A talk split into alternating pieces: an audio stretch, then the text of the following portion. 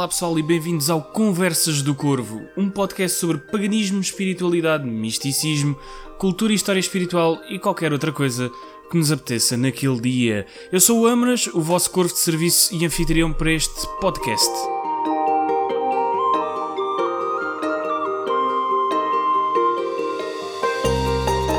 E bem-vindos ao primeiro mini episódio do Conversas do Corvo.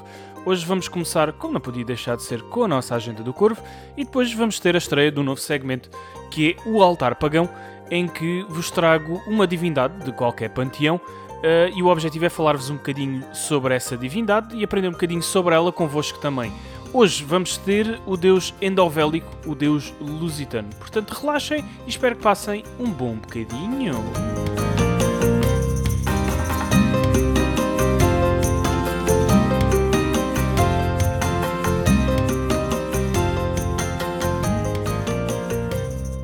Bora lá então, pessoal, arrancar com este primeiro mini episódio do Conversas do Corvo.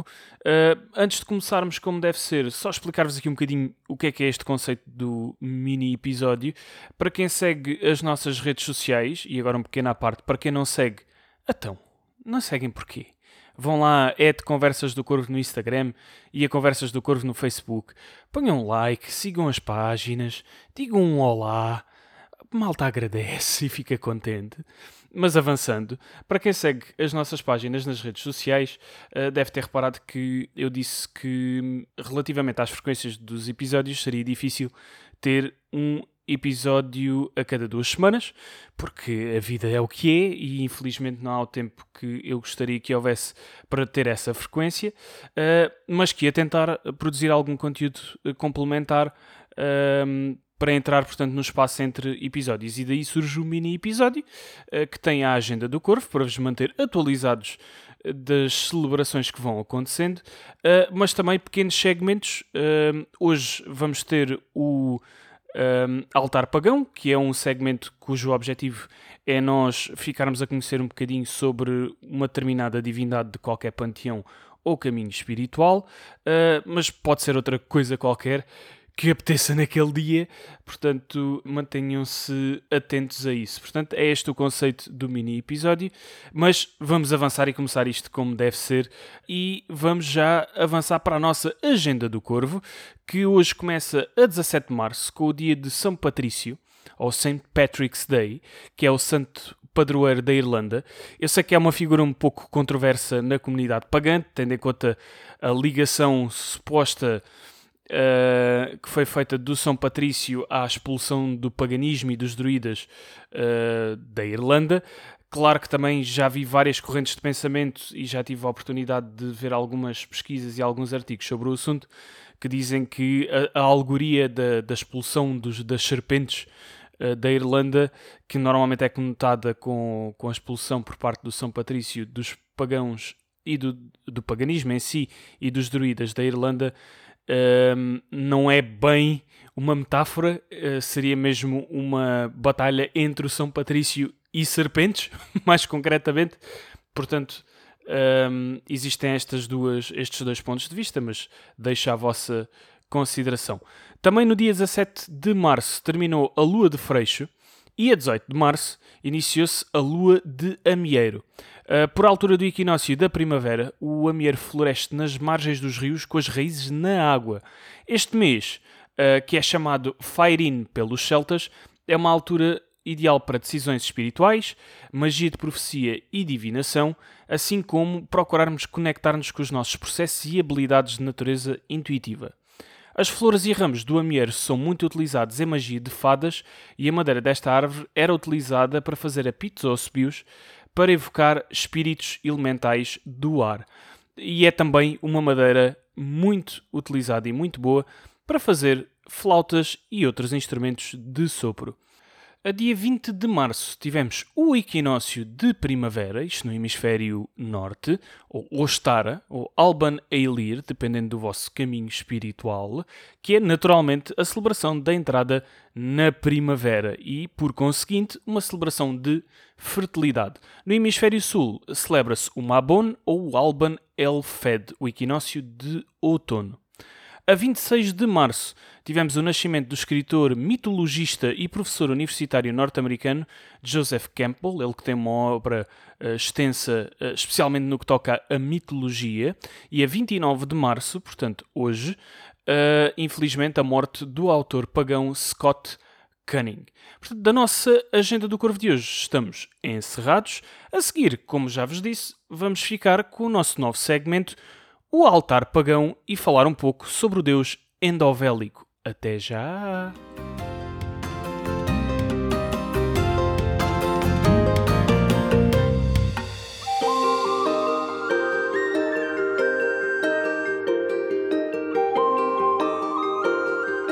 Bem-vindos de volta, pessoal, para estrearmos o nosso altar pagão. Um, primeiro, antes de começarmos a falar da divindade de hoje, só para esclarecer algumas coisas, eu não sou um especialista em todas as divindades. Como vocês sabem, para quem ouve o podcast com, com frequência, uh, há divindades que, por ter uma afinidade espiritual com elas, que eu conheço um pouco melhor, uh, não só no que toca à minha experiência pessoal, mas também por pesquisa sobre a história e a mitologia de cada uma dessas divindades. Um, mas há outras que eu conheço menos. Uh, a divindade de hoje, que é o deus endovélico, é uma divindade que eu já conhecia alguma coisa, uh, mas que uh, fiquei a conhecer muito mais eh, fazendo a pesquisa para vos trazer esta divindade hoje e por isso é que eu vos disse que o objetivo era aprendermos, portanto eu também, uh, um pouco mais sobre, sobre estas divindades. O endovélico eu escolhi uh, porque é uma divindade que não aparece muito no culto da maior parte das pessoas, pelo menos das pessoas que eu conheço e das comunidades uh, pagãs que eu conheço. Aqui em Portugal um, aparecem alguns círculos, verdade seja dita, uh, mas eu, especialmente tendo em conta que é uma divindade muito uh, ligada a, a Portugal e, e, a uma zona específica de Portugal, como já vamos ver, um, ehm, achei, achei muito interessante começar este segmento com o endovélico. Portanto, vamos começar uh, com o nosso altar pagão e falar-vos do deus endovélico, que é uma divindade celta ou proto-celta da Idade do Ferro, que era venerada na Lusitânia pré-romana e também na zona da Bética, portanto no sul da Península Ibérica. Ora, por força das diversas interpretações que existem do ponto de vista arqueológico e das diferentes correntes de pensamento relativamente ao que, ao que era o, o deus endovélico, e, e, já vamos falar um pouco mais sobre isso, uh, esta acaba por ser uma divindade que simultaneamente é de caráter solar ou olímpico e de caráter ctónico ou telúrico. E agora vocês perguntam, mas o que é que são uh, estes caráteres solar e olímpico e ctónico e telúrico? Eu passo a explicar. Portanto, divindades solares ou olímpicas um, ehm, estão ligadas a um plano mais elevado, a um plano mais celestial, uh, mais astral de existência, enquanto as, uh, enti as entidades ou divindades ctónicas ou telúricas estão ligadas a uma componente mais terrena, são ligadas muito, a, muito mais à terra ou até subterrena, portanto, com divindades que estão ligadas ao submundo. Um, existem algumas divindades, no entanto, que partilham características de ambos os espectros e que, uh, cujo culto é feito com características tanto solares ou olímpicas como ctónicas ou telúricas. Um, para vos dar um exemplo de diferenças de culto entre os dois tipos de divindade, por exemplo, numa divindade uh, solar, um, existe, por exemplo, no que tocava aos sacrifícios que eram feitos na, na antiguidade, uh, eles eram feitos sempre num altar, num ponto elevado. As ofrendas também eram postas uh, no, num altar ou num ponto elevado, e no que tocava, por exemplo. Um, ofrendas alimentares, normalmente nas divindades solares havia a repartição das ofrendas por quem participava nos cultos ou celebrações. No que toca às entidades telúricas ou ctónicas, uh, é um pouco diferente, aliás, muito diferente. Ehm, as ofrendas e os sacrifícios eram feitos em lugares subterrâneos ou abaixo do nível normal da terra, uh, e no que tocava uh, ofrendas alimentares, em vez de serem partilhadas, normalmente ou eram queimadas ou enterradas. Portanto, existe aqui uh, uma diferença substancial no, no culto de ambos os tipos de, de divindades. no que toca ao endovélico, existe muito debate a nível da comunidade arqueológica e da comunidade histórica, que nós uh, já lá vamos. Uh, o que lhe dá esta conotação de características uh, solares e também de características quetónicas ou telúricas. Onde nós podemos ver esta dualidade é precisamente nas áreas de atuação que são atribuídas ao endovélico, portanto, que advêm das preces inscritas nos achados arqueológicos, que, fazendo aqui um pequeno parênteses, são dos mais significativos no que toca a, a achados arqueológicos deste género ligados à, à cultura romana um, e que conectam o endovélico à medicina e à saúde, à segurança, à fertilidade e à terra, estando inclusive ligado a um monte uh, muito específico, mas também à vida após a morte, uh, como um protetor das almas e até uma ligação à família. Uh, etimologicamente, existem também algumas teorias divergentes relativamente à origem do nome uh, endovélico, com a interpretação proto-celta com o significado de o mais benevolente, a romana de o mais negro e uma interpretação que foi feita uh, a partir do grego uh, que lhe daria o significado de o dardo que penetra fundo, que dá força à teoria de que a divindade uh, trataria de maleitas relacionadas com dores não só do corpo, mas também da alma. Vocês devem estar a perguntar, mas, ó oh Amaras, se estamos a falar de uma divindade proto-celta ou celta da Idade do Ferro, porque é que estamos a falar aqui da componente romana? Ora bem, os nossos amigos romanos, como era seu apanágio, uh, tinham por hábito fazer uh, uma incorporação cultural uh, de vários, a vários níveis, inclusive a nível religioso, dos povos que, que eles iam agregando ou conquistando uh, para o seu império. E uh, algo que era uma prática comum, portanto, em muitas divindades locais serem uh, portanto, assimiladas pela cultura uh, romana e também pela prática religiosa romana. E o endovélico não foi exceção, tendo sido uma divindade também incorporada um, no, no, culto, portanto, de, dos cidadãos romanos que habitavam a Lusitânia e a Bética. Um, e aliás, é, de, é, precisamente desse culto que emanam a maior parte dos achados arqueológicos que nós temos nos dias de hoje. Um, até porque, como nós sabemos, os celtas não eram dados uh, a muito um, registro escrito da sua história e de, da sua mitologia. Uh, muito dele um, chega até nós através, nomeadamente, dos romanos, e no que toca ao endovélico não é exceção.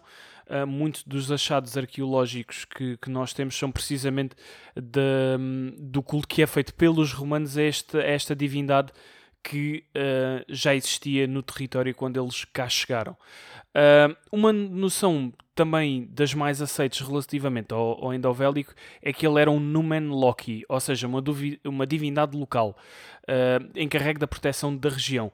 Uh, o endovélico e o culto do endovélico e a maior parte dos achados arqueológicos encontram-se concentrados numa zona no sul de Portugal, que é o Alentejo, mais concretamente na zona do Alandroal. E uh, existem algumas evidências que nos indicam que as pessoas, mesmo de outras partes da, da Lusitânia e da Bética, que tinham um culto endovélico, se deslocavam até esta zona, que, que é hoje o Conselho do Alandroal, no Alentejo, para fazer culto um, a esta divindade, portanto, ao, ao endovélico. Culto esse que, tanto quanto sabemos hoje, era levado a cabo no Santuário de Endovélico, no topo do Outeiro, de São Miguel da Mota, na freguesia de Terena. Portanto, e que é um sítio que podem visitar se algum dia forem uh, para aquelas bandas. De um ponto de vista mais espiritual, uh, saindo aqui mais da vertente uh, arqueológica e histórica e também em tom de reflexão um pouco convosco, parece-me que existe naturalmente aqui o debate a nível histórico sobre as áreas de atuação, mas dá para perceber que existe uma, uma divindade com uh, uma componente muito térrea, muito natural, uh, ligada à saúde. Estas, uh, estas interpretações vêm das próprias preces, porque os achados arqueológicos eram preces em endovélico, encomendadas ou feitas por, por pessoas como culto, como parte do seu culto. Um, e que um, tem um foco na cura, tem um foco também na parte da divinação, na parte do oráculo, a pedir oráculo, a agradecer oráculo, a pedir visões ou a agradecer visões. Uh, temos várias um, inscrições que têm representações de animais, uh, o que também dá aqui a conotação com a natureza. Uh, temos as várias etimologias, desde o mais benevolenta, o mais negro, o dardo que penetra fundo, que dá-nos aqui alguma noção. aqui roça um pouco, por exemplo, indo buscar a minha própria experiência com outras divindades, no que toca a Morrigan, aquela parte de trabalho de sombra, de trabalho interior, de ir ao, ao fundo das nossas questões, que também é um processo de cura, e ao mesmo tempo uh, aquela parte de proteção, uh, a ligação com o submundo faz todo o sentido na, na ótica de divinação e do, da componente uh, oracular de, desta divindade. Um, por alguma razão que eu nem sequer sei explicar muito bem porquê, mas talvez por também ter esta conotação de o mais benevolente, uh, ao mesmo tempo que também tem aqui esta parte de o mais negro ou o dardo que penetra mais fundo, essas conotações quase antagónicas, uh, mas sobretudo pela primeira, ele sempre fez, sempre tive uma associação muito grande com o, com o deus Dagda, que essa é uma divindade que eu conheço bem melhor uh, e com a qual tenho uma relação mais próxima porque efetivamente, e faz-me lembrar o bordão de Dagda, que de uma ponta tem o poder de tirar vida, do outro de dar vida. Uh, existe aqui esta dualidade e também é uma divindade muito ligada à fertilidade, uh, portanto, não é incomum, mesmo dentro do panteão celta, e do, aqui no, no, caso do Dagda, estamos a falar de um panteão celta mais uh, com a Irlanda. Mas não é incomum dentro da cultura celta vermos esta, estas dualidades, até porque tudo faz parte da natureza, como é óbvio, seja este mundo ou o outro mundo, seja a existência terrena ou, ou a existência um, desencarnada ou astral. Portanto, e vemos aqui uma divindade que tem estas várias conotações, um, e parece-me que dentro desta especulação que existe e desta, deste debate que existe relativamente a quais é que seriam efetivamente as áreas de, de atuação desta, desta divindade. Uh, desde protetor das almas, desde a, a, parte divina, a parte de cura, a proteção à família, a parte de natureza e fertilidade. Uh, eu não vejo aqui conceitos antagónicos, eu vejo aqui conceitos complementares e que ao longo do tempo em que vou sabendo mais sobre as divindades celtas, uh, não me deixam de fazer sentido em conjunto. Naturalmente, uh, nós temos tendência a compartimentar e temos divindades muito mais compartimentadas, até na, naquela, naquela noção que vos falava no início de solar ou olímpico, ou de ketónico ou telúrico. Temos divindades muito mais uh, extremadas num, num desses dois polos. Uh, aqui parece-me que temos uma, uma divindade potencialmente mais intermédia e que tem efetivamente uma, uma ligação com ambas as partes e que se olharmos bem, é o que eu estava a dizer há pouco. Um, a cura uh, existe a vários níveis. Quem tem um caminho espiritual, montes de vezes se depara com a cura espiritual. Um, e faz todo o sentido, quando falamos de cura espiritual, haver uma ligação precisamente também com o outro mundo e com o plano astral um, para o fazer e que também abre a porta a outras áreas que já falámos e que também estão ligadas com esta divindade, como a divinação. Um, não me parece que, embora esta divindade esteja muito conotada com uma determinada zona, também não me parece que quem não esteja nesta zona uh, esteja vedado, isto porque montes de vezes uh, que vemos esta, esta conversa de apropriação cultural. Uh, eu sinceramente acho que às vezes vamos um bocadinho longe disso nessa, vamos um bocadinho longe nessa conversa. Uh, uma coisa é efetivamente haver uma proteção quando é necessário para culturas indígenas que são ameaçadas por várias razões. Às vezes também há o perigo de cairmos num protecionismo que é que, ou que pode ser desnecessário. Naturalmente, e como eu estava a fazer o paralelismo entre o Endovélico e o Dagda, e até em algum aspecto entre o Endovélico e a Morrigan, claro que eu faço este paralelismo porque são duas divindades que eu tenho uma relação mais próxima e que conheço melhor, um, mas naturalmente isto não impede de, de, de, cada um de vós ter um culto a uma divindade qualquer que tenha também estes aspectos, mas também acho que não vos deve impedir de, uh, se efetivamente sentirem uma ligação e aprofundarem o vosso conhecimento e quiserem conhecer melhor esta divindade e acabarem por sentir essa conexão, que o deixem de ter só porque não são do território eh, onde ela era originalmente uh, cultada e venerada.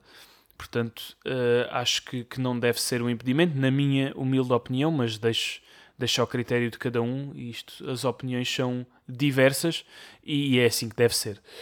Um, eu não tenho uma ligação, como vos disse, uh, pessoal com esta divindade. Se algum de vocês tiver, façam-me façam um grande favor e partilhem. Uh, se quiserem enviar por, por mensagem, no Instagram ou, no, ou por Facebook, se quiserem deixar comentário, caso tenham alguma ligação. Esta não é uma divindade do meu conhecimento muito cultada. Eu sei que em Portugal há alguns grupos que têm culto endovélico. Uh, soube na pesquisa que fiz para fazer este segmento convosco que efetivamente um, ehm, existe inclusive é um grupo do Wicca uh, português que fez culto, uh, faz culto endovélico e que efetivamente até chegou a fazer uma celebração no outeiro de São Miguel da Mota, uh, o que achei interessantíssimo. Um, mas não é, normalmente nos, nos círculos pagãos, não é uma divindade que eu ouça com, com muita frequência. Portanto, se tiver essa experiência, acho que é fantástico. Eu agradeci e acho que, que me enriquecia uh, muitíssimo e acho que para toda a gente também. Eu vou deixar uh, alguns recursos que eu utilizei para fazer este segmento também para consultarem, caso queiram uh, aprofundar o vosso conhecimento desta divindade. Portanto, por hoje e por este segmento e pelo episódio, este primeiro mini episódio, uh, vamos ficar por aqui. Lembrem-se de nos seguir, como eu disse há pouco, em Conversas do Corvo no Instagram e em Conversas do Corvo no Facebook. E lembrem-se que podem ouvir o nosso podcast em qualquer plataforma que usem para o efeito. Da minha parte, espero que tenham gostado, que tenham passado aquele bom bocadinho e vemo-nos por aí.